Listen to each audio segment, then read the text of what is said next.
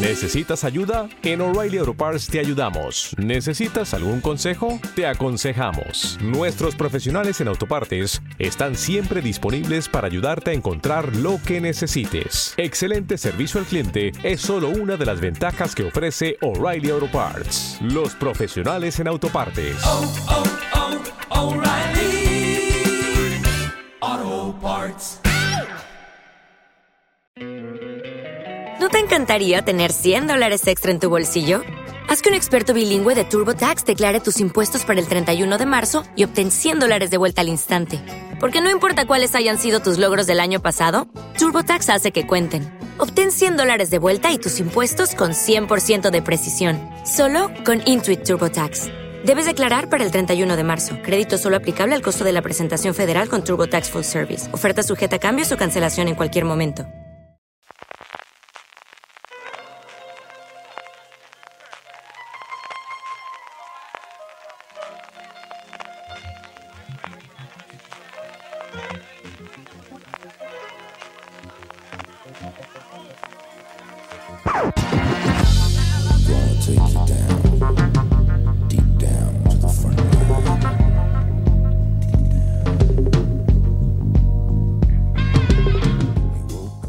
Bienvenidos a Gran Angular, el programa de Fuera de Series donde analizamos cada semana un tema de la industria televisiva en profundidad. Hoy nos ponemos las orejas de ratón Mickey para viajar al mayor evento fan de Disney, el DES 23 Expo, que tuvo lugar los pasados días 23, 24 y 25 de agosto, en el que se presentaron, entre otras muchas cosas, las novedades de la nueva plataforma de streaming de la compañía Disney Plus, de la que vamos a aprovechar para hacer un repaso hoy para saber cómo está antes de su lanzamiento en países seleccionados el próximo 12 de noviembre. Yo soy CJ Navas y para hablar de todo lo que trae la Casa del Ratón tengo conmigo a Álvaro Nieva. Álvaro, ¿cómo estamos? Muy bien, con las orejas de Mickey y la falda de Ula de Lilo y Stitch también puesta. Fundamental. Qué grande es Lilo y Stitch. Qué olvidada está y, y- y cuánto está por explotar. Mira a ver si se rescatan la serie de animación. Ahora que tienen dinero para hacer, esa no estaría mal para hacerla. Tengo también conmigo para hablar un poquito también de la otra parte, quizás más Disney tirando a Marvel y tirando a la Guerra de las Galaxias a Francis Arrabal. Francis, ¿cómo estamos? Pues yo estoy con el casco del Mandaloriano y el martillo de Thor, CJ, el nuevo martillo. Aquí estoy preparado para hablar de Ya- ya todo lo que tenemos hoy. spoilers, ¿eh? Llevas un minuto y ya, ya nos van a tirar para atrás. ¿Cómo hay nuevo martillo? Verás tú, verás tú. Verás tú la habilidad del spoiler. Madre mía, qué de contenido nos ha dejado el de 23 y nada, hacer actualización de, este nuevo servicio, de esta plataforma de streaming que, que le queda ya poquito para el lanzamiento, el 12 de noviembre en Estados Unidos. Estamos ahí, ahí, primer semestre de 2020 en Europa Occidental, incluida España. Nada, nos queda muy poquito y toca hacer repaso.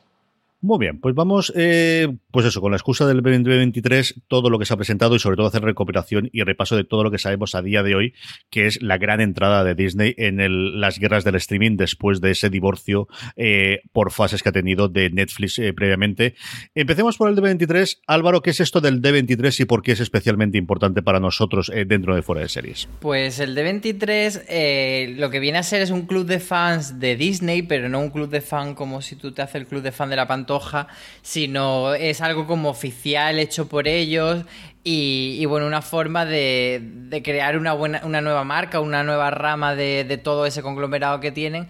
Y entonces lo que hace ese D23, entre otras cosas, es una exposición que es cada dos años y donde pues eh, hay una serie de actividades para los fans, hay homenaje a, a gente que ha trabajado dentro de la, de la, compañía durante mucho tiempo, que son considerados leyendas, y luego aparte se usa también este de 23 como una plataforma, como podría ser, por ejemplo, la Comic Con de San Diego, por así decirlo, para hacer anuncios y para eh, contar cosas de las novedades que, que viene Disney. Y este año, pues obviamente era especialmente relevante porque tenemos cerca el lanzamiento de Disney Plus, como todos sabemos, y entonces esperaba que diese mucha información, como así fue, entre otras cosas, eh, pues lanzaron el, el tráiler de The Mandalorian y dieron algunas novedades de alguna serie, que era lo que todos estábamos esperando. Francis, lo comentamos un poquito, el nombre venía en, en streaming eh, hace un par de semanas, que venía de D de Disney 23, porque uh -huh. en 1923 es cuando se creó la, la, Casa del Ratón, y es eso, una exposición a través del Club de Fans, sí. que es lo que yo desconocía, que D23 sí, es sí, el nombre como tal del Club de Fans, cuando decía Álvaro.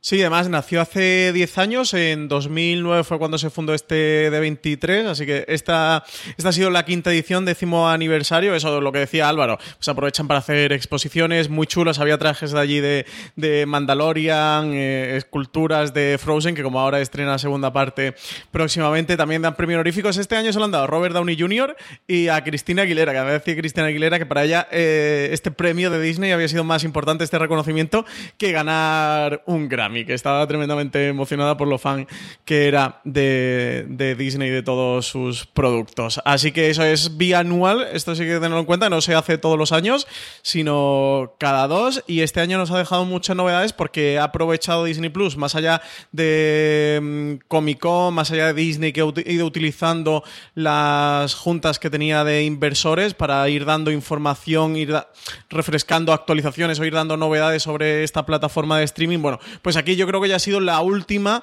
eh, puesta de largo de la plataforma antes de su lanzamiento, porque este evento ha tenido lugar a finales de agosto.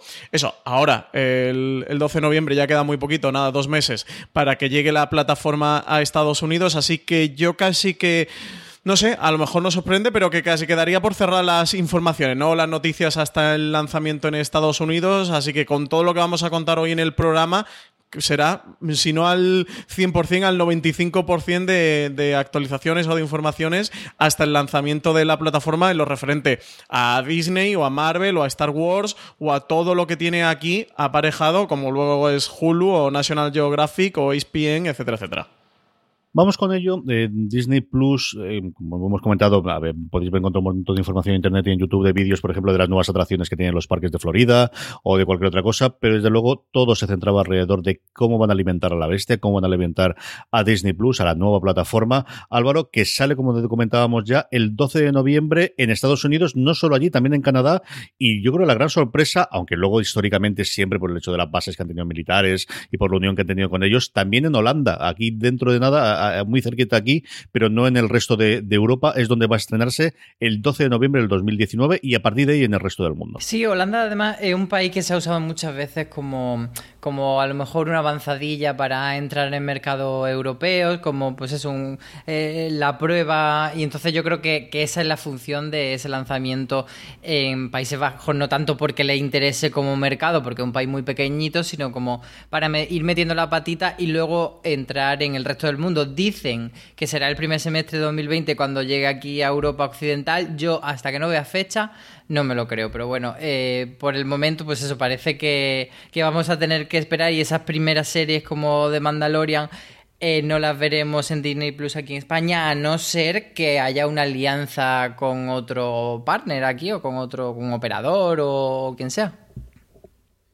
Esa es parte que nos falta todavía conocer cuál es la distribución, si va a ser totalmente independiente o al final, como también ha llegado, por ejemplo, Netflix y HBO, que sí que lo puedes contratar independientemente, pero también tienes acuerdos con Vodafone o tienes los acuerdos con Movistar. Dentro de esas fechas oficiales que yo tengo en la presentación anterior, y es que en España llegará, bueno, en toda Europa Occidental el primer semestre del 2020, Asia Pacífico durante el 2020, en Latinoamérica durante el primer trimestre. Francis, lo que tenemos también un poquito de orientación son los precios, sobre todo también a partir de la experiencia americana de los precios confirmados en sí, Estados Unidos. Sí, sí. Sí, aquí cuanto, en cuanto a la salida de Disney Plus a lo largo del mundo y en, y en lo que nos toca a nosotros más, que es España, aunque bueno, tenemos muchos oyentes latinoamericanos que allí han confirmado que será en el primer trimestre de... No, perdón, eh, que sí que será durante el primer trimestre de 2021 eh, cuando irá a Latinoamérica. Eh, en cuanto a España, porque además han salido algunas informaciones en las que situaba que, que no saldría Disney Plus en España aún, que a lo mejor se retrasaría 2021 por aquello del acuerdo que tienen con Movistar Plus, que tienen ellos un canal de Disney dentro de Movistar, Movistar Disney. Otras informaciones apuntaban a que eh, saldría la plataforma en España en, entre enero y febrero de 2020. La única información oficial es la que ha dado Disney Plus hasta el momento, que es esta horquilla del primer semestre de 2020, que es muy amplia, va de enero a junio, puede ser en cualquiera de esos meses. No sé por qué tampoco es especificado si lo van a hacer en todos los países de manera simultánea el mismo día y el mismo mes, o si van a ir por lotes de países escalonando meses, no sabemos nada, así que que lo tengan claro los oyentes, que la única información de verdad, la fiable, la de Disney Plus, es que será durante el primer semestre de 2020 y que sí, que saldrá a España, porque está en el mapa geográfico en Europa Occidental y no han dicho nada de excepto en España, al menos de, de momento. Así que nada, que todo el mundo que esté esperando a la plataforma que tenga clara esa información. En cuanto al precio, lo que está confirmado para Estados Unidos y, para Canadá y también para Países Bajos son estos 7 dólares por mes. En Países Bajos han confirmado que van a ser 7 euros al mes con una opción de suscripción anual de 70 dólares o 70 euros, por lo cual te ahorrarías dos meses gratis, pagarías 10 y te ahorrarías eh, dos. Y aquí interesante también la estrategia que han hecho para los miembros del club de 23 que hablábamos antes, en la propia exposición pusieron stands, pero lo han hecho también online para miembros de- del club 23, oferta de suscripción para tres años regalándote el tercero. Pagabas dos años, pagabas 141 dólares y te regalaban un tercer año. Y ya han estado haciendo suscripción, parece que van con una estrategia directa a la masa de fans más fuerte, al núcleo más fuerte de fans de Disney, como pueden ser pues todos los miembros de este club de 23 con esta oferta especial. Eso, pagas dos años y han regalado un tercero y ya han empezado a hacer suscripciones. CJ. Y yo creo que una de las partes interesantes para debatir aquí en cuanto al precio es cómo se sitúa con respecto a sus competidoras, la que parece más directa o donde parece que, que se está mm, vaticinando una guerra que es junto a Netflix, el plan más barato que tienen actualmente en Estados Unidos es 11 dólares y va al más caro que son 16 dólares. HBO está en 15 dólares, hablo siempre de Estados Unidos. HBO Max, según rumores, porque no hay una información oficial, se situaría entre 16 y 17 dólares, 1 o 2 dólares más que este HBO Go. Eh, Amazon son 119 dólares al año o 13 dólares al mes y Apple Plus también, según rumores, según Bloomberg, parece que se situaría en 10 dólares al mes. Así que tiene el precio más barato, más económico de todos los servicios de streaming que hay actualmente en Estados Unidos, al menos de los principales, y bastante más económico que su rival directo que es Netflix, estos 7 dólares serían menos de la mitad que el plan más caro de, por ejemplo, de Netflix, que son 16, y 4 dólares más barato que el más económico, CJ. Sí, junto con estos precios que comentaba Francis, hay que hablar que ya está confirmado por Bob Iger en la última presentación ante los accionistas de resultados trimestrales que van a tener un pack, que era una de las cosas que todo el mundo esperábamos. Esperábamos que tuviese esto, esperamos que lo tenga Apple ahora eh, a la vuelta de, las dos semanas cuando tenga su Keynote. Hablando de que un pack entre Disney Plus, Hulu, que es donde van a ir, o lo comentaremos también la parte de la estrategia, todo el contenido para adulto, al menos lo que los americanos ponen de calificado R, que es para, para adultos, y SPN Plus, que es un SPN, un servicio de deportes pero menos, menos que el que tiene el lineal, eh, por 13 dólares, eso sí, el, el Hulu sin anuncios, que yo no recomiendo absolutamente a nadie. El, el Hulu con anuncios, perdonadme, que yo no recomendaría absolutamente a nadie, pero sé que hay suscripciones y que, y que lo funcionan. Esto, como comentaba eh, Francis Álvaro, es uno de las grandes identificadores, una de las grandes ah, eh, eh, cosas que nos sorprendieron a todos, que es mm, con el catálogo que tiene, que ahora desglosaremos, con todas las novedades que tiene, apuesta por tener un precio muchísimo bajo de los competidores de sí o sí, al menos que mm, prácticamente, salvo que no quieras pagar porque no quieres pagar filosóficamente, porque realmente no tienes dinero, al menos vayas a probarlo porque la excusa del precio no vas a tenerla como para decir, no, es que ya tengo Netflix y no voy a darme de alta de Disney costándome 7 dólares. Yo creo que van a la yugular con Netflix y no me extrañaría que dentro de unos años pues sí que suban el precio o de repente sea más caro que Netflix, pero ellos claramente quieren una cosa y es que tú veas que tienen más contenido, un contenido más reconocible porque están ligados a una marca que lleva 70 años conociendo, que no es un contenido como Netflix que es nuevo. Y, y que va a estar eso al mismo precio. Entonces tienen más contenido al mismo precio. Entonces, una oferta para el usuario eh, muy difícil de rechazar. No es como si dicen, bueno, pero Disney Plus vale más dinero, ya tengo Netflix, me quedo con Netflix. No, ellos lo que quieren es que tú digas, pues me cambio. O me cambio, tengo las dos cosas. Pero es que me sale por el mismo dinero que Netflix y estos tienen Marvel, estos tienen los muñequitos, estos tienen tal. Entonces, yo creo que más allá de, de todo esta, el tema de los packs o de una oferta de que con el segundo año te doy el tercero tal, ese es el titular con el que nos tendríamos que quedar. Que ellos van a que la gente sepa que no va a costar más que Netflix, es lo importante. Y luego eh, el tema del, del pack este con Disney Plus, con Hulu, con SPN, como tú eh, apuntabas, eh, yo creo que también va no solo en esa línea de, de ofrecerte mucho, sino también de que quieren marcar más las marcas dentro de su oferta. De que no quieren que sea todo como en Netflix, que hay un batiburrillo y que muchas veces... mm, esto todo se queda como un poco más difuso.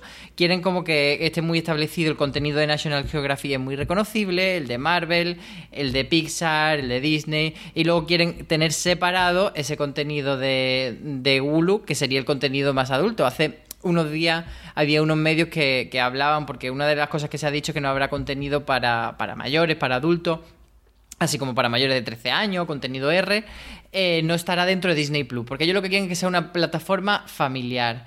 Pero van a tener la plataforma complementaria, entonces mucha gente lo, lo ponía en los titulares como, oh, oh, eh, no va a haber, no va a estar Alien, no va a estar Deadpool. Y como no pasa nada, porque ellos van a tener Hulu donde va a estar todo eso, donde va a haber mucho contenido y donde van a tener esa oferta siempre conjunta, al menos en Estados Unidos, no sabemos aquí cómo llegará, pero parece que esa es la estrategia, que, que tú al final digas, bueno, es que si, si tengo una familia, pero también quiero ver la serie adulto, y si dices, si solo soy adulto, bueno, pero es que también tienen Marvel en Disney Plus, entonces que todo eso vaya junto eh, va un poco por esa línea, creo yo. Francis, hablemos de las características técnicas, que, que al final aquí estamos escarmentados después de usar absolutamente todas las plataformas y la gente va a querer saber, esto se parece a Netflix, esto se parece a HBO España, cómo funciona el sistema. ¿Hay algún vídeo, algún oficial, alguno de la propia presentación de cómo es la interfaz? La interfaz es muy, muy, muy tremendamente parecida a lo que podéis encontrar sobre Netflix, pero cuéntame un poquito de numeritos en cuanto a conexiones, en cuanto a calidad técnica y dónde se va a poder ver Disney Plus por lo que nos ha contado hasta ahora. Pues esta CJ, en diferencia a HBO España, y sí, ya lo he dicho, va a permitir descargar el contenido para verlo offline. Disney Plus eh, confirmaban que, que se va a poder consumir todo el contenido de la plataforma offline, como por ejemplo ya tiene hecho Netflix o también lo tiene Amazon, que iban a poder eh, los usuarios registrar cuatro dispositivos y, tenerlos conectados simultáneamente y con siete perfiles diferentes. Van a, permitir tener hasta siete perfiles, algo que es muy característico de, de Netflix. Que mm, luego también que todo eh, que va a tener resolución 4K con soporte HDR, es decir, no va a hacer como Netflix que tiene diferentes eh, paquetes dependiendo de la calidad y de la, cantidad de dispositivos y de la calidad con la que quieras consumir el contenido. Ellos lo van a tener todo unificado al precio de 7 dólares. Vas a poder tener tus cuatro conexiones simultáneas con tus siete perfiles y la resolución 4K con el soporte HDR. También han confirmado que van, va a estar disponible para consumir en Smart TVs, entiendo que a través de aplicaciones, smartphones, tablets y ordenadores a través de, de web. Luego en dispositivos streaming como el Chromecast, el Amazon Fire TV, el Apple TV y el Roku. Y que en videoconsolas también van a tener aplicación. Va a estar en PlayStation 4, Xbox One y en Nintendo Switch. Así que van a entrar en todas partes para que sea lo más accesible posible el contenido y eso, permitiendo tanto las descargas simultáneas como el contenido eh, offline y esa resolución 4K, pues que cada vez es más importante para los usuarios. Aquí, Álvaro, a mí me quedan dos dudas. Una, como comentaba al principio, es si llegarán también con partners, si llegarán fundamentalmente en España a través de horas de Vodafone y de Movistar. Y luego el tema de las cuatro conexiones simultáneas, que todos sabemos lo que ocurre después, si van a ser muy radicales de son cuatro usuarios dentro de la familia que tienen que estar en la misma localización geográfica o la misma IP, o si como conocemos que la gran mayoría de las grandes empresas hacen con este caso, de más o menos echar la vista a un lado y yo me creo que tú me dices que estás en la misma familia y no miro siempre y cuando llegue el cargo de la, de la tarjeta todos los meses y el dinero entre. Claro, es que esas son las grandes dudas que no podemos hacer más que, más que especular. Yo creo que, que lo de los perfiles sí que se mantendrá, pero el tema de los partners es como más complicado. Sí que es verdad que Disney durante muchos años ha tenido una alianza con Movistar, pero esa alianza eh, se pierde en el momento que hace falta forjar otra estrategia. O sea que tampoco podemos pensar que necesariamente vaya a estar con Movistar. Pero a mí sí que me, me crea la duda de cómo va a venir Disney Plus por el hecho de que eh, en Estados Unidos va con, como decíamos, con Hulu y con SPN, que son plataformas complementarias y que crean un todo muy, muy, muy, grande porque eh, incluye deporte. Entonces, si aquí viene solo Disney Plus sin deporte y si viene sin Hulu, que es el contenido más adulto, sí que se quedaría coja y, o, tendría que venir con un, con un precio mucho más pequeño que, que el del pack ese que hay en Estados Unidos. Entonces, bueno, ya iremos viendo. Es que yo creo que eso podemos hablar mucho, pero, pero nada será real porque no está basado en ningún dato.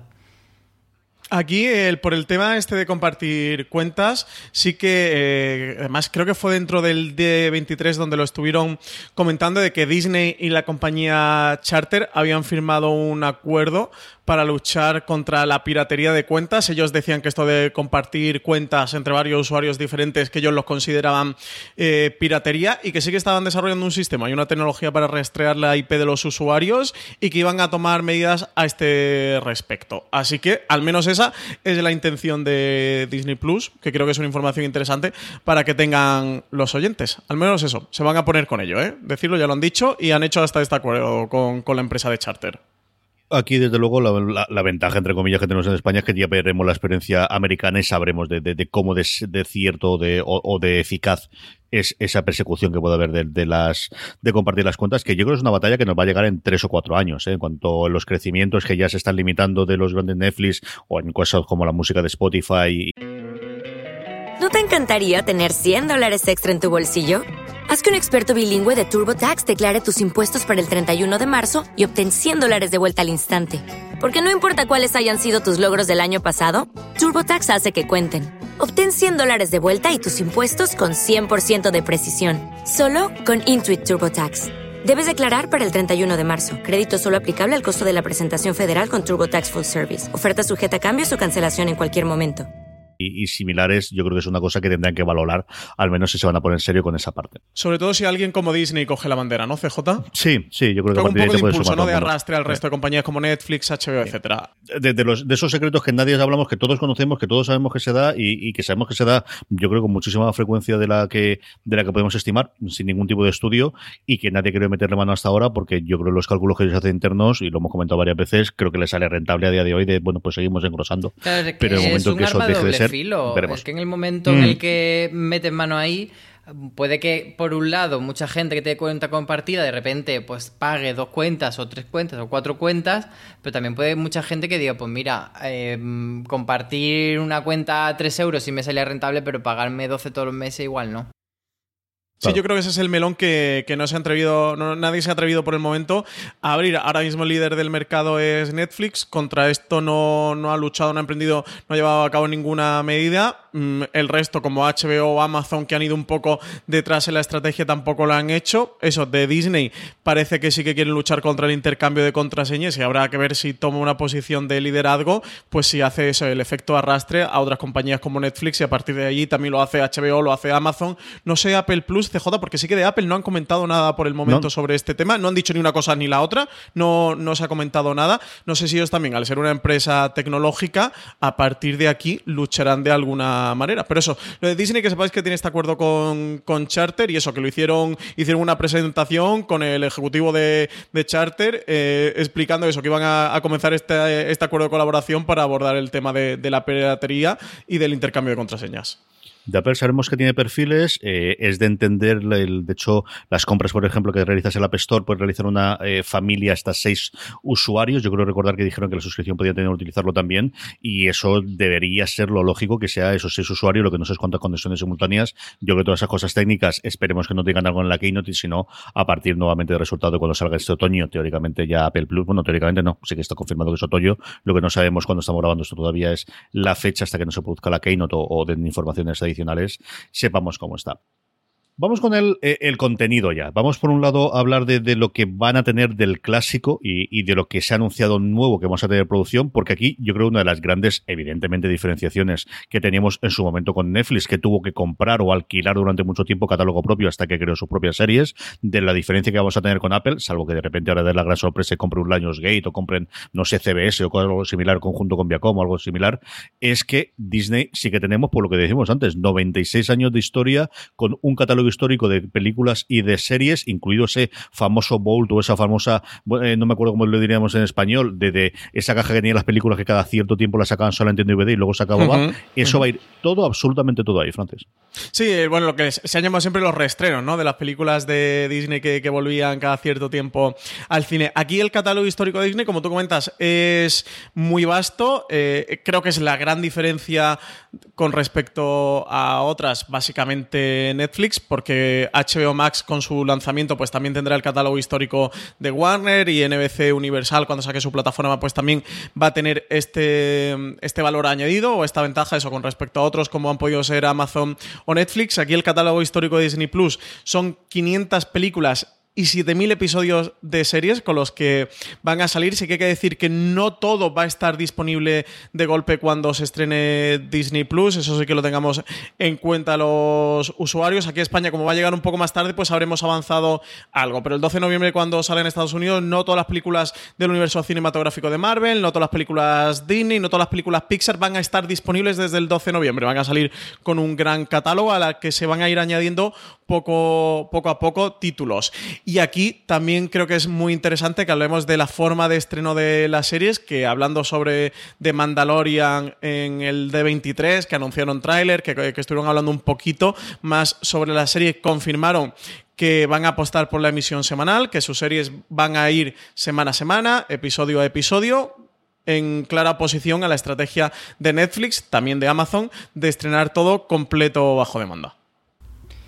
Yo creo que de esto se va a hablar muchísimo en los próximos meses y de hecho eh, auguro que van a salir muchísimos eh, estudios, algunos de ellos probablemente pagados por la propia Disney, en los que se hablará del síndrome del estrés del binge watching y cosas así y de cómo, bueno, pues eh, ha resultado un poco agobiante tener de repente fin de semana, fin de semana y fin de semana nueva serie, nueva serie, nueva serie, 12 capítulos, 8 capítulos, 15 capítulos y que esta forma de volver a lo otro pues tiene también sus cosas positivas. A mí personalmente eh, la serie semana a semana me parece que, que crean más eventos, que, que ayuda a que se hable más de ellas, que podamos hablar episodio a episodio de cosas que pasan en episodio.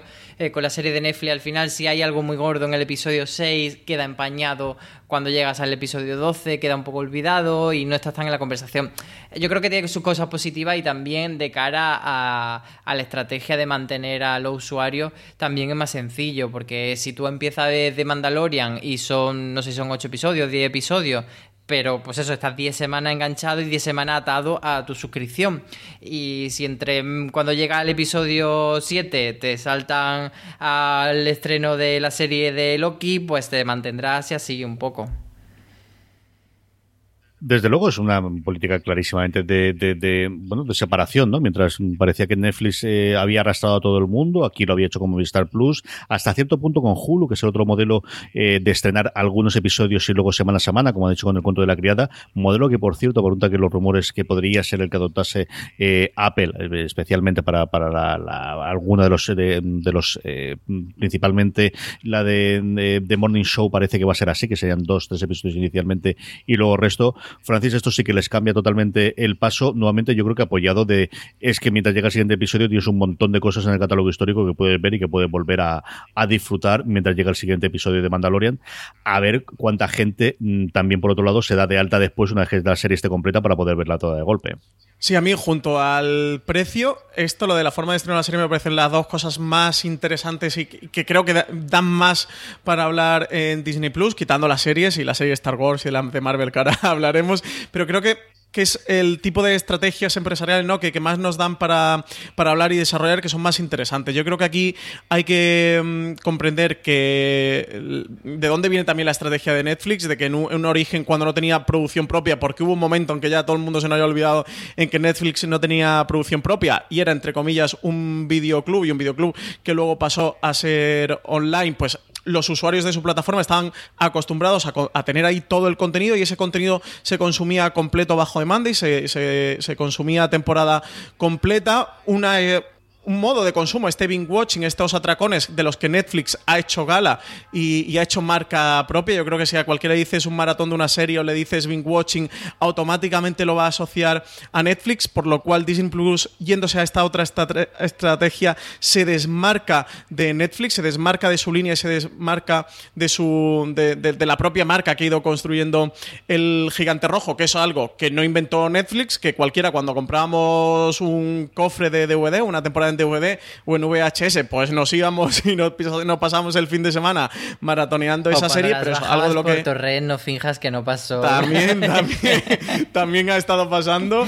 Eh, pues, pues la gente se, se ponía varios episodios de golpe y eso, los maratones no lo inventó Netflix, pero sí que en cierta medida se ha apropiado de esta marca, se ha apropiado del binge watching y algo de lo que ha hecho Gala, hasta un, hasta un podcast que tiene en Estados Unidos Netflix, creo que se llama Bing Mode, eh, o sea que, que es algo muy propio. Creo que Disney Plus, por un lado, eh, no nace de, de donde viene mm, Netflix, nace de otra manera diferente tiene un catálogo histórico ya para tener estos maratones y para poder soportarlo.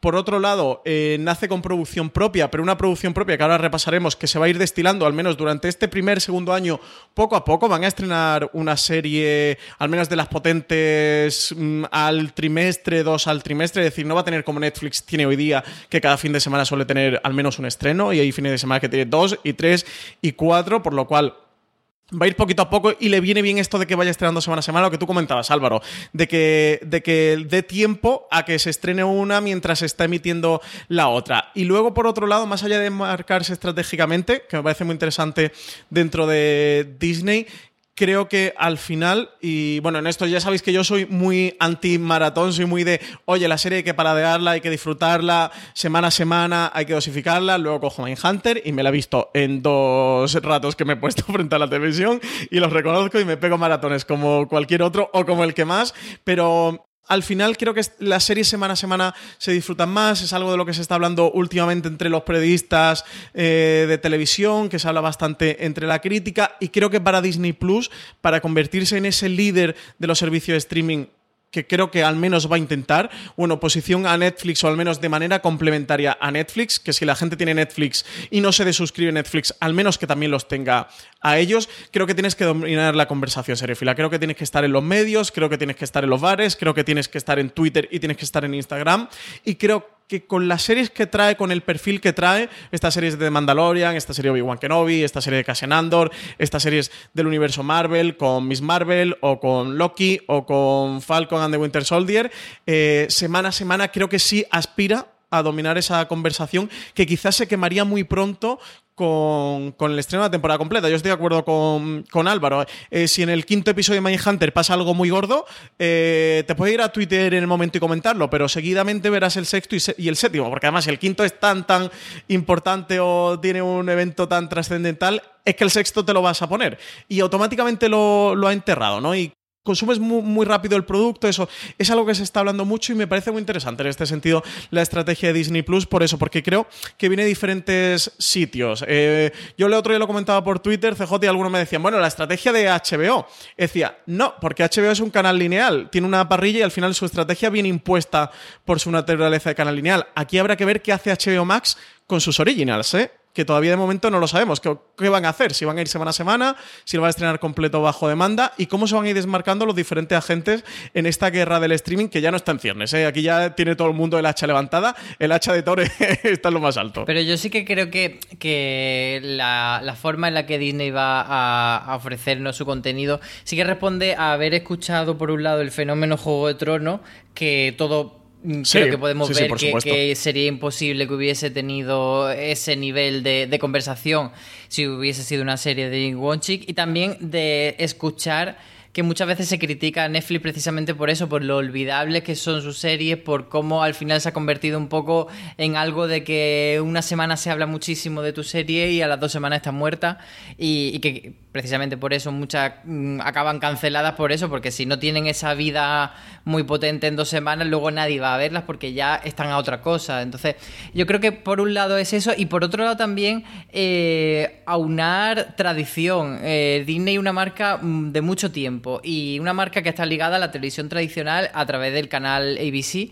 Y, fíjate que me produce curiosidad saber si las series que van a dar semana a semana irán todas, por ejemplo, un viernes como, como suele pasar en Netflix, para- ligada al fin de semana, al consumo de verla el fin de semana, o si van a incluso hacer una parrilla de decir, pues mira, los lunes ponemos un episodio de Mandalorian, los martes tenemos alta fidelidad, los miércoles tal, y que haya como esa cita de decir, hay un episodio por semana y cada episodio por semana va a ir a un día para que tú tengas cada día algo nuevo. Fíjate que eso es algo que me, que me llama la atención a ver qué pasa. Sí, o incluso cada uno de nuestros cinco canales, si podemos ir de eso, se queda con un día. Y el viernes es el día de Marvel, y el miércoles es el día de Pixar, o el sábado es el día de Pixar para que lo vean, o Disney es el, el- el lunes. Y os hablo de cinco canales porque al final es el planteamiento que tiene, que conocemos de Disney Plus, y es que tienen cinco verticales, cinco grandes agrupaciones de su contenido, aunque luego, por ejemplo, aparecen los Simpson y está separado de todos estos, que es una de estas también cosas de, de- de- ya estamos haciendo la, la, la forma, ya no la estamos saltando inicialmente, pero tienen cinco, que es Disney dibujitos, dicho. Sí, sí, sí, sí, sí, tengo cinco y luego los Simpson, que son tres o cuatro episodios solamente. En fin. Va bien, yo creo que los estas. Simpsons te pega con todo. Esto es como la. Lioli, ¿sabes? Se le puede echar a cualquier cosa que pega. Así que tenemos, por un lado Disney, por otro lado Pixar, por otro lado Marvel, por otro lado Star Wars, La Guerra de las Galaxias y por último eh, National Geographic, que era una marca de Fox y que dentro de la adquisición de Fox, que además de dar los Simpson, además de darle todas esas series maravillosas de FX Studios para que puedan alimentar a Hulu y aparte de darle muchísimo más contenido, también le da... eh, un inquieto vertical con esa serie absolutamente delirante de Jeff Goldblum, que quizás es la que más ganas no tengo de verlo. O sea, después del, del tráiler yo os digo yo que sí. Pero sé que esa es la que menos ganas tenéis de hablar eh, y nuestro audiencia seguro de escuchar. Empecemos por la casa madre, empecemos por Disney, que tiene mucha, mucha cosa, Francis, que presentar y de catálogo, pero mucha menos en cuanto a series. Sí, en cuanto a series, creo que aquí tiene una deuda pendiente. De hecho, yo me atrevería a decir que por el momento Disney Plus tiene dos deudas pendientes. Eh, la primera es que en cuanto. Y, me refiero a nivel, televis a nivel de series de televisión. En cuanto a cine y en cuanto a lo que es Disney, que es su gran marca, su gran eh, cabecera, sí que han confirmado que sus títulos potentes que vayan estrenando en cines, también los live action van a terminar llegando a la plataforma, que saldrán en formato doméstico y van a llegar también a la plataforma, de que Frozen 2 eh, va a llegar pronto, que la secuela de Maléfica también lo hará, de que va a haber películas que van a ir expresamente para la plataforma y creo que esto es importante, aunque nos derivemos de la serie de televisión y nos metamos en el cine, pero sí es importante para comprender la importancia que le está dando Disney a su plataforma Disney Plus y cómo una película de acción real, como es la de la dama y el vagabundo, no va, se va a estrenar en salas de cine, no va a ir a cine, va a ir directa a su plataforma. Esto es uno de los anuncios que se hizo en el D23, una de las novedades del D23, con cartel incluido allí con los perretes.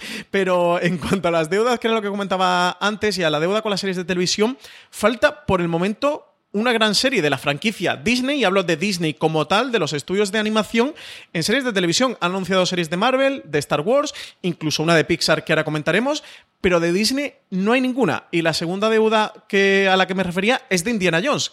Tenemos Indiana Jones, es una de las licencias que tiene Disney, con Star Wars la está exprimiendo para Disney Plus, y oye, no han repescado a Indiana Jones para hacer una serie de televisión, que ya tuvo una serie de televisión en su momento, además bastante premiada por los, por los Emmy, pero de momento en Disney Plus no han dicho nada. Yo aquí tengo que disentir porque creo que Disney como vertical, como lo estamos llamando dentro de Disney Plus, va a ser un poco el no solo la casa de pues de los Aladdin de los Simbas y de todo eso, sino como el, el cajón de desastre donde va a estar eh, agrupado pues desde la serie de los teleñecos, donde van a estar los Simpsons, donde está alta fidelidad y creo que hay muchísimo contenido que quizá a nosotros se nos pasa de vista porque por target, por edad eh, no estamos tan incluidos, pero es el contenido de Disney Channel. Disney Channel es, un mastodonte y para el público eh, infantil entre, pues no sé si, o sea, sobre todo para los preadolescentes y más preadolescentes chicas, es una bomba. Y ahí, por ejemplo, lanzan el regreso de la serie Lizzie McGuire y yo creo que ahí, mm, que parece que no, que todavía no hay grandes, grandes títulos, no hay, por ejemplo, una serie de Frozen pero creo que, que, nos vamos a llevar sorpresas. Y sobre Indiana Jones, que es que yo creo que es una, una, carta que se están guardando porque no pueden quemar todas las naves de golpe. Sí, yo entiendo que sí, lo de Indiana Jones, pero de verdad que me sorprende porque con Star Wars, ahora lo comentaremos, que llevan hasta tres series anunciadas, en Marvel ya he perdido la cuenta y que Indiana Jones no haya una, me parece que una, una carta que se están guardando demasiado tiempo. Y Álvaro, coincido contigo lo de Disney Channel, ¿eh? Lo de High School Musical será un pelotazo, pero no sé, CJ, ¿tú no piensas que la plataforma Disney Plus debería tener una serie Disney?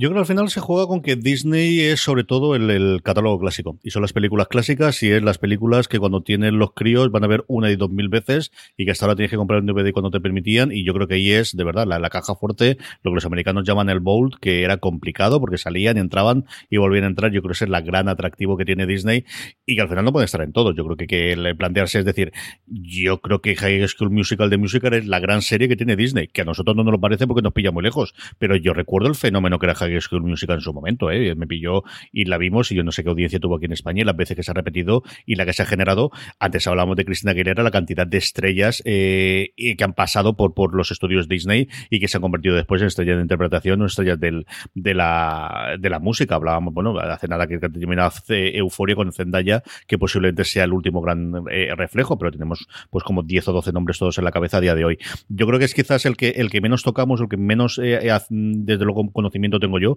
aunque algo tengo por, por la parte de las crías, sí que nos puede faltar una serie de animación, de, que tengamos uno de los grandes éxitos, o viendo los personajes clásicos de Disney y tengamos una serie nueva o, para ellos, o que tengamos alguno de los nuevos éxitos de animación de los últimos 20 años de Disney y tengamos una serie directamente para Disney Plus que las ha habido. Es que al final hemos tenido prácticamente series de todo. Del Rey León ha habido series, de absolutamente todo ha habido, que se han estrenado en Disney y que se nos han mm. perdido y que ya están normalmente siempre de menor eh, presupuesto, normalmente no contando con los voces originales de la película y quizás eso es lo que podríamos tener a, bueno, pues en un corto plazo, en uno o dos años de pista.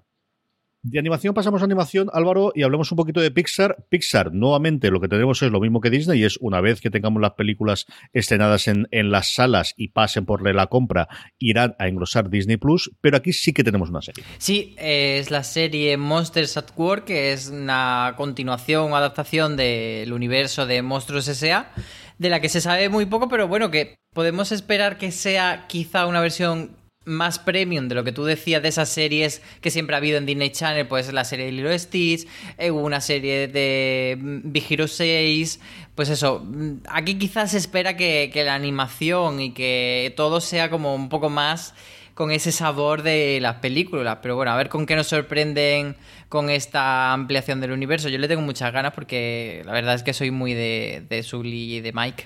¿Qué crees que puede eh, ir eh, a más en Pixar, Francis?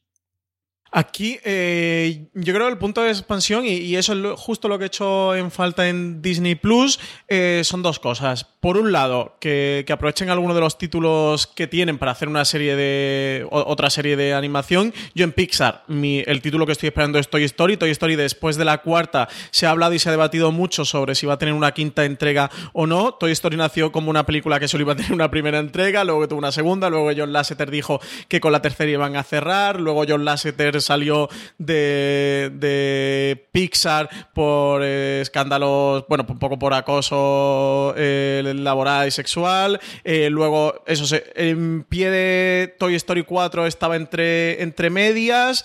Dijeron que no iba a haber una quinta entrega pero eso es una saga que ha dado muchas vueltas. Yo creo que tendría una magnífica continuación en serie de televisión, que sería un título estrella dentro de Disney Plus. Tiene una serie de Toy Story. Tiene una serie, pero no justo como esas de animación CJ que, comentamos antes, que eran series de animación en los 90, de bajo presupuesto, en los que Disney, la compañía en aquellos momentos, pasó rachas mejores y bastante peores creo que no es el Disney que nos encontramos al que nos enfrentamos hoy día. Y yo creo que hay Toy Story en una serie con temporadas de 10 episodios, muy cuidadas a nivel de animación, de la producción, podría ser un éxito total. Desde luego, sería una serie que conseguiría muchas altas, muchas suscripciones en Disney Plus. Y en cuanto a Disney, en cuanto a Pixar, la otra cosa que estoy esperando es que anuncien series nuevas. E igual que hacen películas nuevas, creo que qué mejor forma de darle importancia a tu servicio de streaming que no sea solo llevar secuelas de películas, transformarlas en series de televisión, sino hacer series nuevas con nuevos personajes, nuevas historias, igual que te, igual que te vas al cine, y de hecho en el D23 aprovecharon para hablar de Onward, que es una de las películas de, Pixar que, en la que se está trabajando y que será uno de los próximos estrenos, creo que es justo la que vas después de Frozen 2. También anunciaron otro nuevo título de película de Disney, pues que nos hagan nuevas series de televisión que no tengan un referente en cine, que sean exclusivas en Disney Plus y desde luego estoy convencido de que también conseguirían altas y suscripciones para esta nueva plataforma. Pero fíjate sobre, sobre lo que decía de, de Toy Story, eh, yo no lo veo tan claro que una serie de 10 episodios sobre un personaje de Toy Story porque creo que eh, las películas de Pixar convocan a, dos públicos a la sala de cine que por un lado son eh, los niños y los niños que van con sus padres y, esos chistes que tienen como muy para los padres, etcétera, pero también adultos que no tenemos hijos que vamos a ver la, serie, la película de, Toy Story o de, de Pixar porque nos gustan. Y creo que eh, sí vemos una película, pero no, veíamos, no veríamos una serie. Entonces creo que cuando se explotan eh, en forma de spin-off, este tipo de películas se hace para un público, solo para el público infantil, que ese público adulto no va a ver, es, es más difícil enganchar ese público adulto, por ejemplo, a la serie que se hizo de, de Guardianes de la Galaxia o de Big Hero 6, etcétera. Entonces, yo lo veo más por, por eso, porque hay un, un spin-off con, con algún personaje pues de Toy Story o de la que sea, pero para un público infantil. De hecho, creo que hay una, no sé si me equivoco, pero creo que hay una sobre La de Forky, ¿no? Sí. Sí, lo que pasa es que la de Forky es mm, educativa, ¿no? CJ sí educativa, divulgativa, explicando un poco cómo, cómo es el que van descubriendo el mundo, ¿no? O cómo funciona el mundo y tal. Esa es la idea. Lo que, lo que hacen es una serie con el. Bueno, el que parece que es ese personaje en el que se centra parte de la trama de la cuarta película de, Toy Story, que es Forky, que es. Bueno, el- el- aquí estamos Un tenedor. spoiler, pero Es un tenedor de el comedor. Lo podéis ver porque lo podéis ver, que es al final una especie de. de sí, de, de, de fork, efectivamente, de, de, de tenedor eh, de plástico, a partir del cual cuentan mucha de la parte de la historia de la cuarta. ¿No habéis de la visto Toy Story 4? No, yo no he visto yo todavía. tampoco, No lo he es que me ha dado pereza. Malamente, malamente, malamente. Yo fui el día del estreno. Francis, la serie se llama Forky pregunta una, hace una pregunta y, teóricamente cosa, compra, eh, cuenta cosas de la de lo mundo de cómo funciona el mundo de un Forky que al final nace de la nada y que está totalmente eh, embobado y que no conoce absolutamente nada de cómo es el funcionamiento de las cosas, ¿no? Esa es, a, falta de ver cómo es el tono, yo creo que ese sí que puede ser el tono del tipo de serie de Pixar, por lo que comentaba. Porque yo en eso sí coincido con él, que creo que aquí va a tener un, objetivo, una cosa mucho más clara de que vaya para los críos, eh, a diferencia de las películas que siempre he tenido esa doble lectura y es yo creo que parte del éxito que siempre ha tenido eh, Pixar.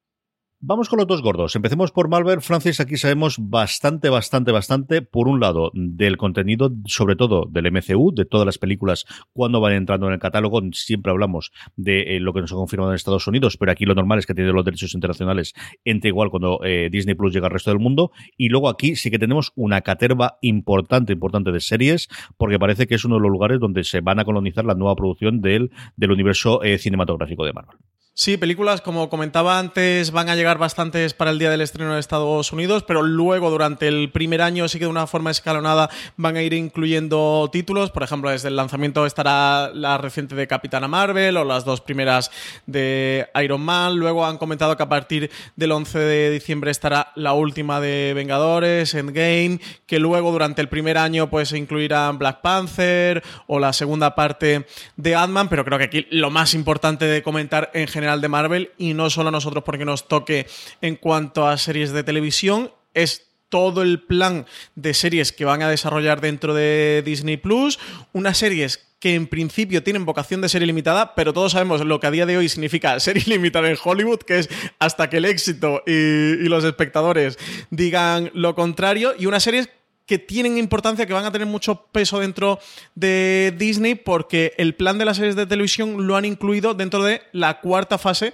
del universo cinematográfico de Marvel. Es decir, las series van a hilarse dentro de las películas y van a hacer avanzar la historia conjunta de, de las diferentes películas. Ya sabéis, dentro del universo cinematográfico de Marvel, que hombre, quitándose algunas excepciones, pero bueno, lo ideal es ver todas las películas, que unas suelen tener eco, tiene, suelen tener repercusión en otras, que van haciendo avanzar una, una trama general, una trama río, eso, que si te pierdes alguna, bueno, te puedes perder algún detallito y tal, no suelen ser fundamentales esenciales, pero sí que son importantes de ver y las series lo van a incluir dentro de todo este plan. Así que ahora habrá que ver también las series de televisión o idealmente deberás ver las series de televisión si quieres tener ese big picture, ese mm, gran angular, ese gran plano de todo lo que va ocurriendo en el universo cinematográfico de Marvel.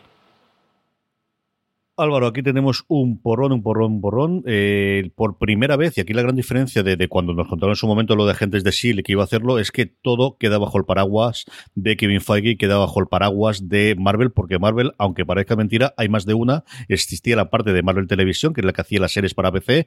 Eso ha quedado totalmente en segundo plano, no sabemos absolutamente nada de que van a seguir desarrollando en ABC, y todas estas series quedan debajo de, como os decía, Marvel eh, directamente el estudio cinematográfico, es decir, de la figura de Kevin Feige. Eh, bueno, sí que eh, en este D23 de Disney se lanzó el, un teaser o un avance de la última temporada de Agents of Shield, que parece que es como la forma de cerrar una etapa mientras estamos abriendo otra, pero dijeron... Ha sido una Stanunki Sí, pero no, pero dije- dijeron que, que- que seguía habiendo la posibilidad de desarrollar, dijeron, una serie con un personaje femenino de Marvel para ABC, pero como tú dices, veremos a ver hasta qué punto eso sigue por ahí o no sigue. Eh, no olvidemos que son compañías hermanas y que al final las sinergias van a estar ahí. Y, y sobre lo que decía Francis de, de esto de las miniseries que no son miniseries, yo aquí voy a lanzar una teoría y creo que con la serie de Marvel, quizá con otras de Disney Plus no, pero con la de Marvel vamos a asistir a una forma rara de, de producir que se va a asemejar más a, pues a esa fase de Marvel cine de que a lo mejor veremos, en vez de primera temporada de WandaVision, segunda temporada, veremos WandaVision 1 y dentro de unos años se hará WandaVision 2 y después WandaVision 3, pero que serán como, pues un poco tratados a nivel calendario como, como las películas, solo que, perdón por esto de las películas de 10, de 10 horas, pero sí un poco eso, como bloques que, que no tendrán tanto una vocación de hacer una, una, producción de todos los años una temporada, de que vaya todo conectado, sino que vaya pues más como piezas de ese gran todo que es el Marvel Universo Cinematográfico. Teníamos cinco confirmadas, la gran mayoría de ellas Kevin Feige en el tiempo que le dieron en la presentación, que os recomiendo encarecidamente porque me gustó mucho cómo lo hacían, porque estaban las grandes estrellas, pero antes de darle paso a todos los actores y las actrices, dio paso en todos los casos al showrunner y al director, que la gran mayoría de los casos era la misma persona, habló primero con ellos y después fue hablando. Hay un corte, un vídeo muy cortado, muy eh, reducidito en, la cuenta oficial de, Marvel en YouTube, que podéis verlo, y esa parte eh, me gustó mucho. Teníamos cinco confirmadas, Francis, de las que sabemos un poquito más y la gran sorpresa fue anunciar tres series más que de momento no tienen fecha. Las repasamos rápidamente las siete, las ocho, perdóname. Sí, eh, empezando por Falcon and the Winter Soldier, porque sí que han ido dando, tanto en el D23 como desde que grabamos el anterior Gran Angular en, en abril, de, de, la primera gran fuente de información que tuvimos sobre la plataforma de streaming de Disney Plus, se han ido sucediendo gran cantidad de informaciones que afectan a todas estas series. Por hacer un poquito de repaso, en cuanto a Falcon and the Winter Soldier, sí que confirmaron que la serie se va a ambientar después de todo lo que hemos visto en Endgame, en Vengadores Endgame así que ya sabéis que para ver esta serie, iros poniendo la película si todavía no la habéis visto, prepararos eh, para verla. Eso, los hechos van a suceder después.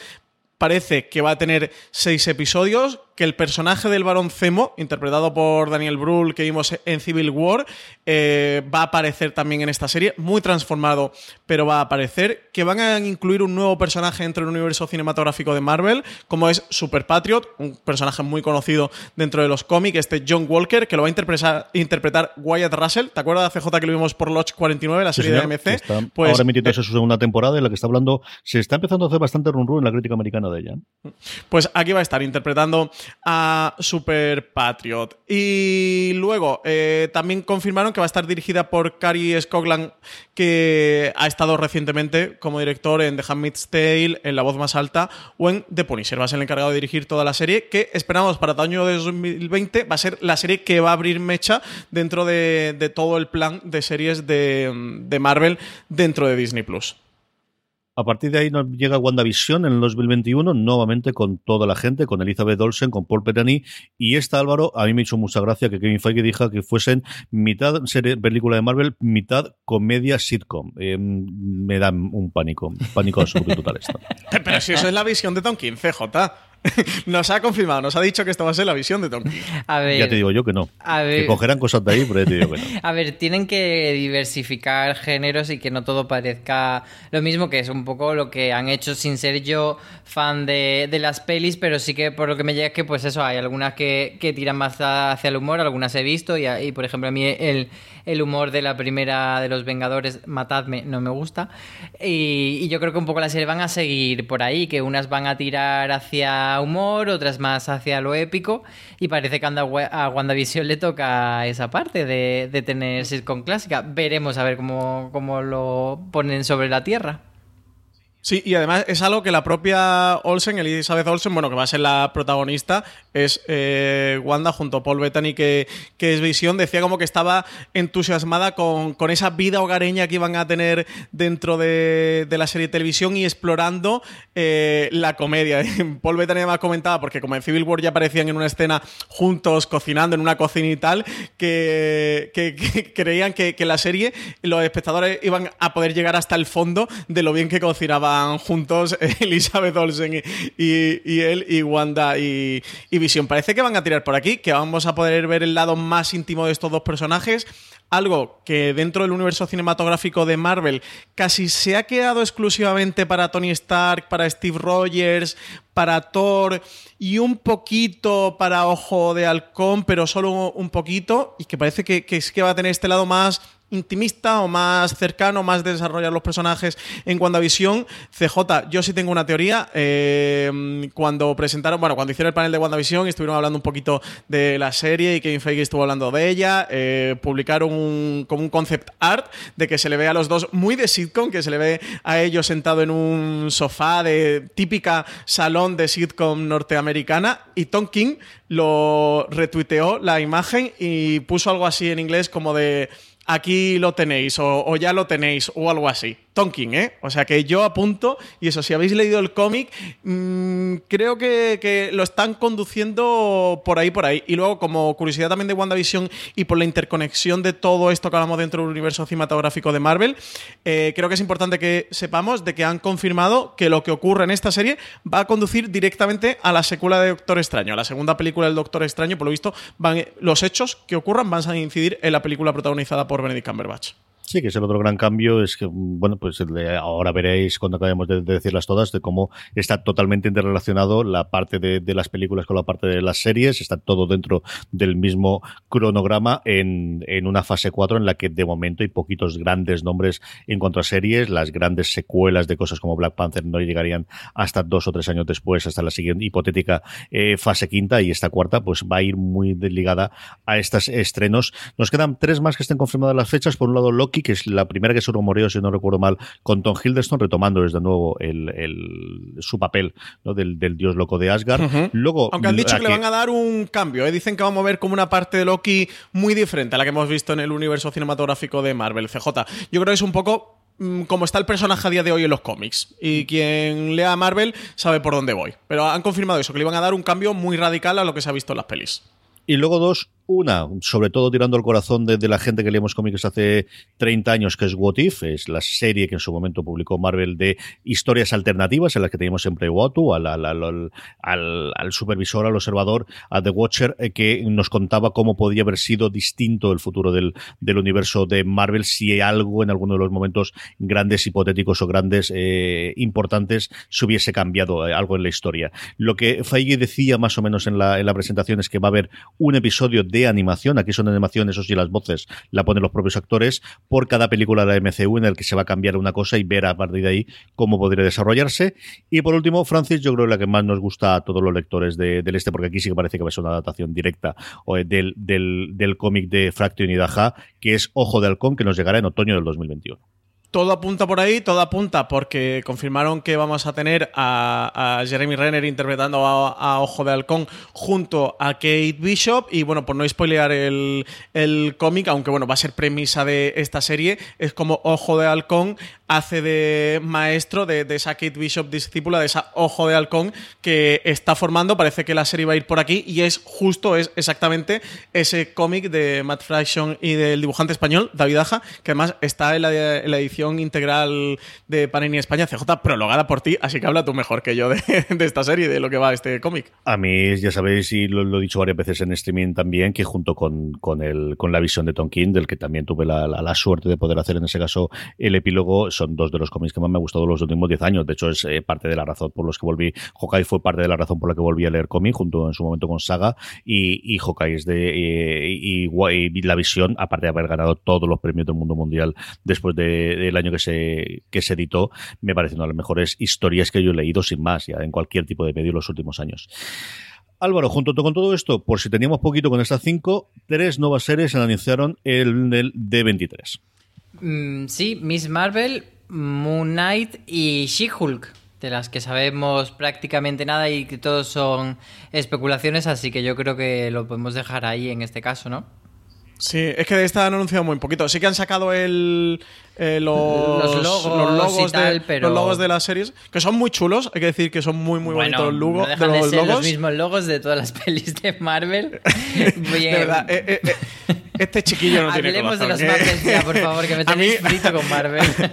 A mí eh, eh, siento una perturbación en la fuerza cada vez que veo ese cartel de ese logo que han hecho Miss Marvel, que es una preciosidad. Sí que aquí sabemos que la guionista es Bisha Ali, la que va a ser guionista y showrunner de la serie Miss Marvel, que ha sido una de las guionistas de la comedia de Hulu de Cuatro Bodas y un Funeral, y que, que va a seguir a la última eh, al último personaje que ha encarnado eh, Miss Marvel dentro de, la serie de los cómics, porque recordemos que antes era Carol Danvers, que ahora es la, la capitana Marvel dentro del universo cinematográfico de Marvel. Aquí será la, chica joven eh, pakistaní, que además fue el primer personaje musulmán que hubo dentro de los cómics de Marvel. De Moon Knight va a ser la historia de Moon Knight, del Caballero Luna, como se le conoce en España, que si ya conocéis el personaje sabéis de qué va. Bueno, pues que un un- es un dios espíritu, un OCJ. eh, se le mete es lo más lo- parecido a Batman que tiene Marvel dentro del este. Sí, pero digo lo del está- dios que se le si mete tiene poderes está dentro. tapado de la cabeza.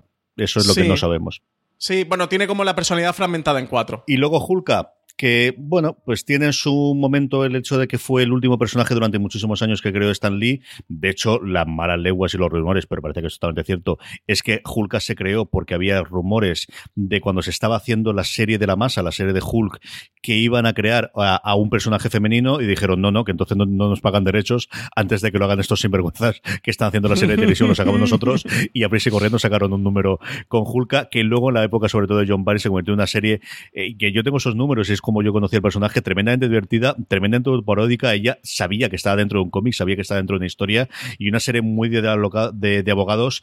Una mezcla locada, yo creo que lo más parecido podría ser Boston Legal, que podría hacerse con ella. Pero no vamos a, a- a torturar más a Álvaro, vamos a hablar un poquito de la Guerra de las Galaxias, que aquí es donde había chicha Álvaro y aquí había ya un señor tráiler con The Mandalorian que todos estábamos esperando. ¿eh? Y un tráiler muy chulo, a mí me ha gustado muchísimo. Y fíjate que no, no me, no me he parado a analizar bien los detalles de que va yo de estos trailers que lo ves y todo te flashea y todo dice y te queda un poco en plan ¿qué ha pasado? ¿qué ha pasado? pues así ha sido un poco la experiencia de ver este tráiler a mí me ha gustado mucho. Y no sé exactamente lo que nos va a contar pero tiene ese rollo muy que un puntito western y un puntito a, a- a esas partes de las películas de Star Wars que te ibas eh, a, la zona de, de la infancia de, de Anakin y a Tatooine, etcétera y no sé, me parece y luego tiene también por ejemplo esos guiñitos a cómo Boba Fett llevaba a Han Solo en, en la piedra esta que no me acuerdo cómo se llama perdón por, por los superfans que seguro que están diciendo el nombre ahora mismo en su casa. Entre los de Marvel y la las Galaxias, Álvaro, hoy va a ser un día estoy sí, creando amigos. Pero, pero Es el, co- el congelamiento en carbonita. El congelamiento Álvaro en carbonita, perdón. Eh, La piedra esta, La piedra, la piedra aquí que todos hemos imitado así la, la pose de Han Solo. Pues to- todas estas referencias, pero que lo ven muy nuevo también, no sé, me parece que, que The Mandalorian podría dar en el clavo en esa unión entre lo viejo y lo nuevo y en adaptarse al formato de televisión. Francis, ¿cuántas veces seguidas viste esto? Eh, yo es que aquí eh, tengo que disentir con Álvaro porque el trailer no me pareció muy chulo. El trailer Uh. es la hostia. O sea, esto de muy. ¿Qué es esto de muy chulo? El trailer es la hostia, CJ. Eh, no sé, pero creo que 5, 6, 8 veces, no lo sé. eh, tenía María Santonja al lado y me dijo, pero, lo va- pero ¿cuánto tiempo lo vas a seguir viendo? De, ¿Vas a estar viéndolo durante 45 minutos como si fuera un episodio? ¿Te vas a hacer tu propio primer episodio de Mandalorian viendo el tráiler en bucle durante 45 minutos? Eh, mm, me parece alucinante. Creo que aquí eh, podemos pecar de como esperamos mucho de Disney Plus, de todo lo que nos ofrezcan y por bien que pinte, sea como lo que tienen la obligación de darnos, de es que no esperamos menos. Y sí, pero creo. Y a ver, es apresurado porque es un tráiler, al menos habrá que ver el primer episodio. Pero mm, que las expectativas de The Mandalorian están muy altas, pero muy, muy, muy, muy tremendamente altas.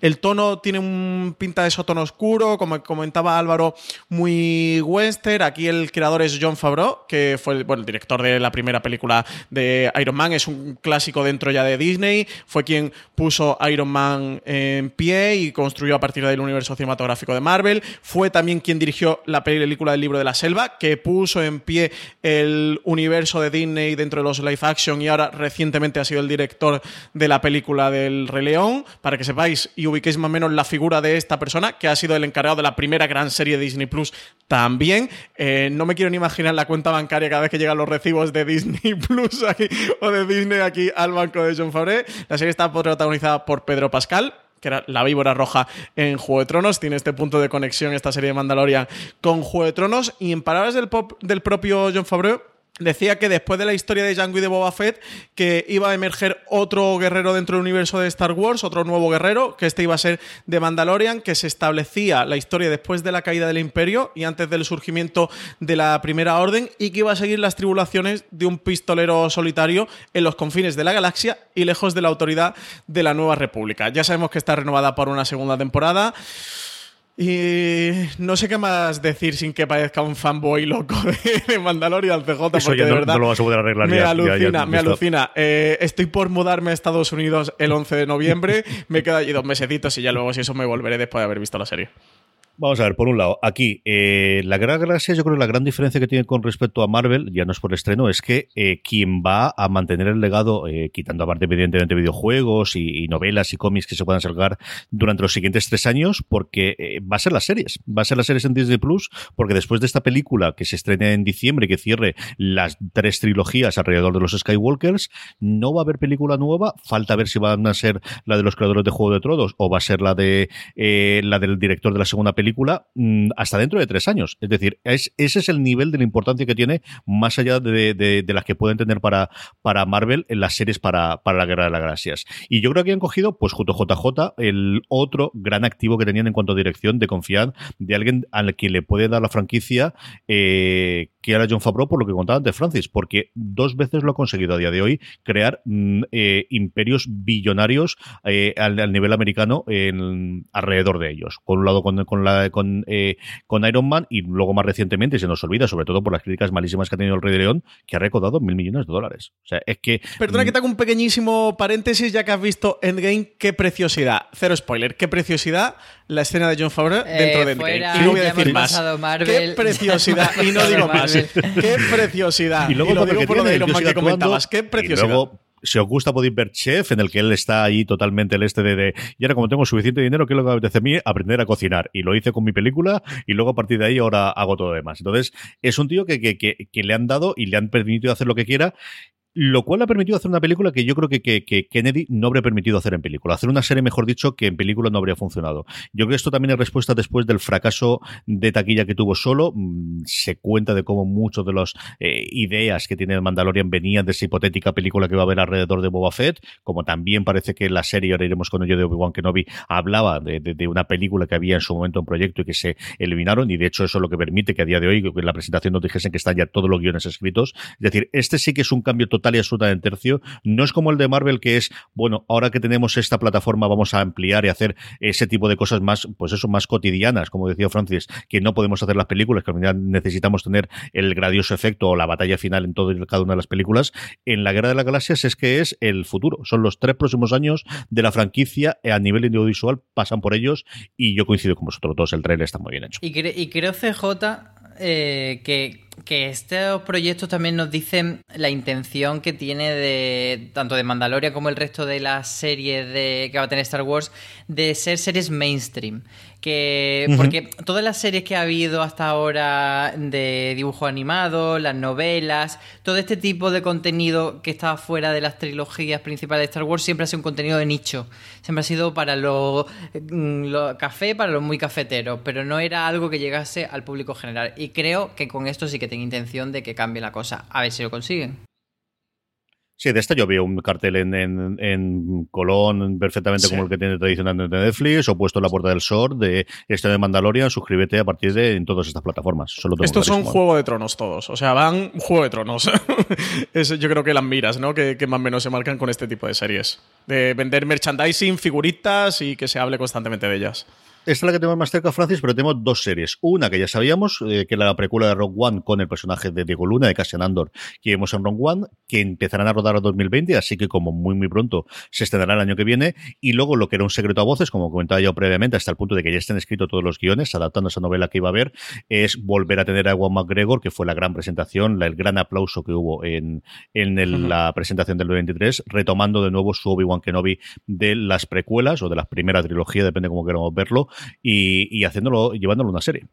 Sí, aquí con respecto a la de Cassian Andor, decir que no tiene de momento título, que hablamos de ella como la precuela de Rogue One o como la serie de Diego Luna con Cassian Andor en Disney Plus, porque de momento no tiene título. Sí que confirmaron que los guiones estaban completamente escritos, como tú decías, que comenzaría, que entraría en producción, en rodaje para 2020, como rumor, pero sí que parece que se ha hablado de una manera un tanto ambigua, ¿eh? así que coger esta información con pinzas. Pero sí que se habló de que la serie no llegaría pronto, y si están diciendo que se va a rodar en 2020, entiendo que es que la esperamos más para 2021 que para 2020. Pero eso, en cualquier caso, esta información con pinzas porque no es nada confirmado y nada oficial. Eh, sí que han comentado que va a ser una precuela de la película Rogue One, que la serie se va a desarrollar en los eventos que suceden antes de esta película, que establece la destrucción de la Estrella de la Muerte en la trilogía original de Star Wars, y que van a ser un poco pues las aventuras de Cassian Andor como espía rebelde durante los años de formación de la rebelión antes de que apareciera por allí Luke Skywalker y que blandiera el sable de luz. Eh, han dicho también que va a ser como un emocionante thriller de espías que explorará historias llenas de espionaje y audaces misiones que restaurarán la esperanza en una galaxia en manos de un despiadado imperio. Así que esta es un poco la sinopsis que nos han dado y confirmar el fichaje de Alan Tudyk que, que va a repetir su papel como K2SO, el antiguo droide imperial que estaba reprogramado por la rebelión, noticia que confirmaron en el D23 que ya se había comentado, pero en el D23 se lo confirmaron, de hecho Alan Tudyk estuvo ahí en el propio D23, un Alan Tudyk que se está convirtiendo en un eterno secundario, ¿no? En un secundario fan de títulos de, de ciencia ficción y títulos así de cultura po- popular. Recientemente lo hemos podido ver en la serie de Doom Patrol, estuvo por, por Firefly, así que un Alan Tudyk que también va a estar por aquí. Y la de Obi-Wan que no vi nada, lo comentamos en streaming hace unas semanas, la serie ya se había hablado de ella, no estaba confirmada por Disney, esperaron para confirmarla en el de 23, sabemos que va a estar protagonizada por Ewan McGregor y a partir de aquí CJ, pues no tenemos muchas más informaciones. Sí, señor, es que las misiones, si no son audaces, no son misiones, Álvaro. Así que está claro, tienen, tiene que ser de esta forma. Misión me encanta, audaces, ya lo me dijo encanta la- cuando mandan estas cosas. Yo yo necesito decir algo para acabar de cubrirme de gloria con los fanboys de Star Wars y es que odio, detesto al puto androide que interpretó a Alan, Alan Tudyk en, en Clone Wars y como algunos sabréis soy muy fan de Jar Jar Binks, ojalá una serie con Jar Jar Binks que nos cuente toda su vida y, y todo lo que no pudimos ver de él que era maravilloso. Ese sería el troleo definitivo. Ahí sí que creamos spin-off entre los seguidores de, de- de- Ojalá, vamos. ojalá. Lo otro que tenemos confirmado es que se va a dar cierre a Clone Wars, que al final, después de cinco temporadas en Cartoon Network y una sexta en Netflix, va a tener una temporada de Disney Plus que cierra un poquito la historia. Y a partir de aquí, Francis, lo que tenemos es una mezcla de grandes cosas que fundamentalmente es que Álvaro nos pueda hablar de la serie de los teleñecos que viene al 2020. Álvaro, Sí. empezamos con ello y luego ya Francis nos da todo el listado. Para hablar de los Es que teleñecos. los teleñecos siempre. Yo tengo muchas ganas de ver qué hacen después de aquel fallido intento que hubo en los teleñecos en, en ABC. Pues bueno, otra nueva itineración de ellos. Y, y siempre teleñecos. Es que la Rana Gustavo, eh, para mí, es lo que más me apetece ver de todo Disney Plus, sinceramente.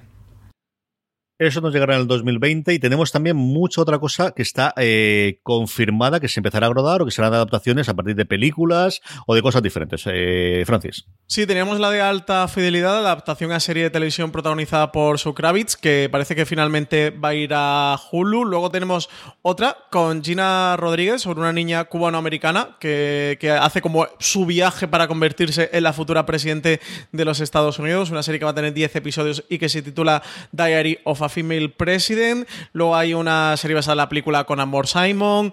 Otra basada en The Sandlot, historia de un verano, pero yo creo que quitando todo esto y quitando a los Muppets, a los teleñecos de Álvaro, casi que la gran información, lo que pasa es que eh, mm, tampoco es muy allá. Bueno, es un comentario básicamente de los showrunners actuales de Los Simpsons, de Al Jean y de Matt Selman, que decían que, les gustaría hacer una secuela de la película que ya tuvo Los Simpson en su momento y que ellos veían un spin-off de algún personaje, tener otra serie serie más sobre los Simpsons. Literalmente dijeron que creían que Disney apoyaría cualquier cosa que ellos quisieran hacer y que tal vez una serie limitada y loca, con un personaje secundario o una película, eh, desde luego que sorprendería. Así que yo no sé si es un primer globo sonda CJ de que aquí eh, el CEO de Disney le dice al, ce- al jefe de al DIRCOM de, de Disney, oye, dile a Al Jan y a Matt Selman que suelten esto en el D23 a ver cómo llega y a ver cómo recogen los fans, tanto de los Simpsons como de Disney, que nosotros nos pongamos a hacer una secuela de la película y nos pongamos a hacer más series derivadas del universo de los Simpsons. Pero secuela de la película, ¿de qué película? No existió una película, la hemos olvidado ya. Hablo también contra los fans de los Simpsons, De los como no era suficiente no, con pero los de de la Marvel y Star de los. Simpsons, madre mía, qué ladrillo aquello. Sí, sí, lo mejor del mundo, desde luego, no fue el guion de, la película de los Simpsons. A esto, dos cositas añadir que yo tengo muchas ganas de ver las dos. Una, eh, como comentábamos antes, el mundo, de acuerdo a Jeff Goldblum, por favor, ve del tráiler. O sea, el de Mandalorian está bien, correcto. El de Goldblum es el bueno. O sea, el tráiler bueno que salió el de 23, con diferencias, el mundo, de acuerdo a Jeff Goldblum, que es Jeff Goldblum en todo su Jeff Goldblumness, que además él mismo lo dice desde el principio. O sea, totalmente lo que si lo habéis visto en Ragnarok, eso corregido aumentado. De verdad, es alucinante como está, haciendo lo que le apetece. Hoy, ¿qué quiero hacer? Hoy quiero aprender a patinar. Hoy quiero aprender a hacer costura. Hoy quiero aprender cómo funciona esto. El, el, el tráiler son dos minutos y medio. Es mm, sencillamente delirante. Tiene un tono de Anthony Bourdain, tiene algún tono también a, alguien que, que alguien alimente a Phil, que es, una, un documental sobre alimentación y sobre vi- vivencias también divertido que está en Netflix, del creador de, de Todo el Mundo Quiere Raymond.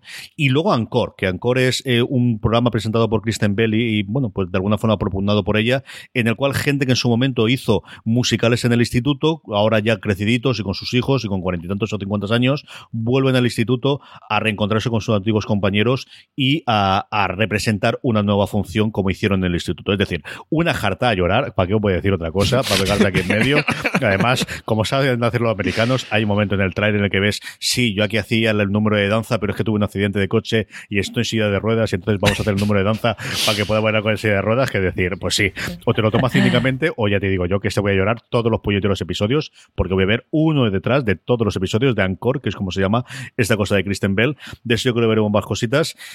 En fin, que al final, en resumen, Álvaro, que estos llegan para quedarse, que llegan con un montón de cosas y esto es lo que sabemos antes de lanzarse a la plataforma. Cuando ya se lance esto, ya nos haremos la idea de, madre mía de mi alma, la cantidad de contenido. Menos mal que no van a estrenar las series una a la semana, que si no, aquí no habría forma de escribir nada de esto. Sí, lo iremos viendo, como tú dices. A mí me queda una última duda y es ver eh, cómo van a encajar eh, la estrategia de Disney Plus con la estrategia de los canales eh, de pago y los canales lineales que sigue teniendo la compañía, tanto ABC como Freeform, como eh, Disney Channel, y ver sobre todo cuánto tiempo va a pasar desde la primera ventana de exhibición en televisión lineal hasta que esos contenidos eh, empiecen a, a entrar a, a la plataforma y lo mismo las series de FX, mm, cuánto tiempo pasará hasta que estén en Hulu, porque parece que FX tenía un, un servicio propio de streaming que desaparece, entonces un poco bueno, a ver cómo van a montárselo en ese sentido. Nos quedan todavía muchas cosas por saber, pero desde luego las comentaremos todas, Francis. Pues sí, eh, seguiremos comentando en streaming y también en Gran Angular y muchísimas ganas de que lleguen a España. Al menos que nos den ya una fecha con la que sepamos eh, que podemos esperar y que sepamos cuándo vamos a poder ver de Mandalorian, CJ. Pues gracias a todos vosotros. Aprovechamos para recomendaros, aparte de como siempre, que os paséis por fuera de series.com, que os suscribáis al canal. El, eh, un podcast que grabamos en su momento, un top, eh, sobre todo para los fans de Marvel, para los que todos mando un abrazo a eh, Álvaro desde aquí, que grabó Francis junto con Dani Laji y con eh, Julián Clemente haciendo un top de los cómics de Marvel que querían una serie, porque es muy curioso verlo ahora, que sabemos alguna de las series, si acertasteis con algunas o no, es muy Y curioso. Es el alguna de las que han anunciado CJ está por ahí, no te digo más. Y más de una, acertamos. Tendréis el enlace en las notas, como siempre, si vuestro reproductor es capaz de leerlos y si no, en fuera de series.com, en la entrada en la que cierra este gran angular que eh, toca a su fin. Despedimos aquí. Álvaro Nieva, un abrazo muy, muy fuerte. Un abrazo galáctico para todos. Fra- Francis Arrabal, un abrazo muy fuerte. Bueno, un súper abrazo de Thor para todos vosotros también. A todos vosotros, querida audiencia, que esto es todo lo que nos llega, que todavía no se vayan todavía que hay más, que dentro de nada llega Apple, que llegan todo demás. Madre mía, qué final de 2019 y sobre todo qué 2020 para los aficionados a la serie de televisión vamos a tener. Un abrazo, pasaros por eh, fuera de series.com y recordad, tened muchísimo cuidado ahí fuera.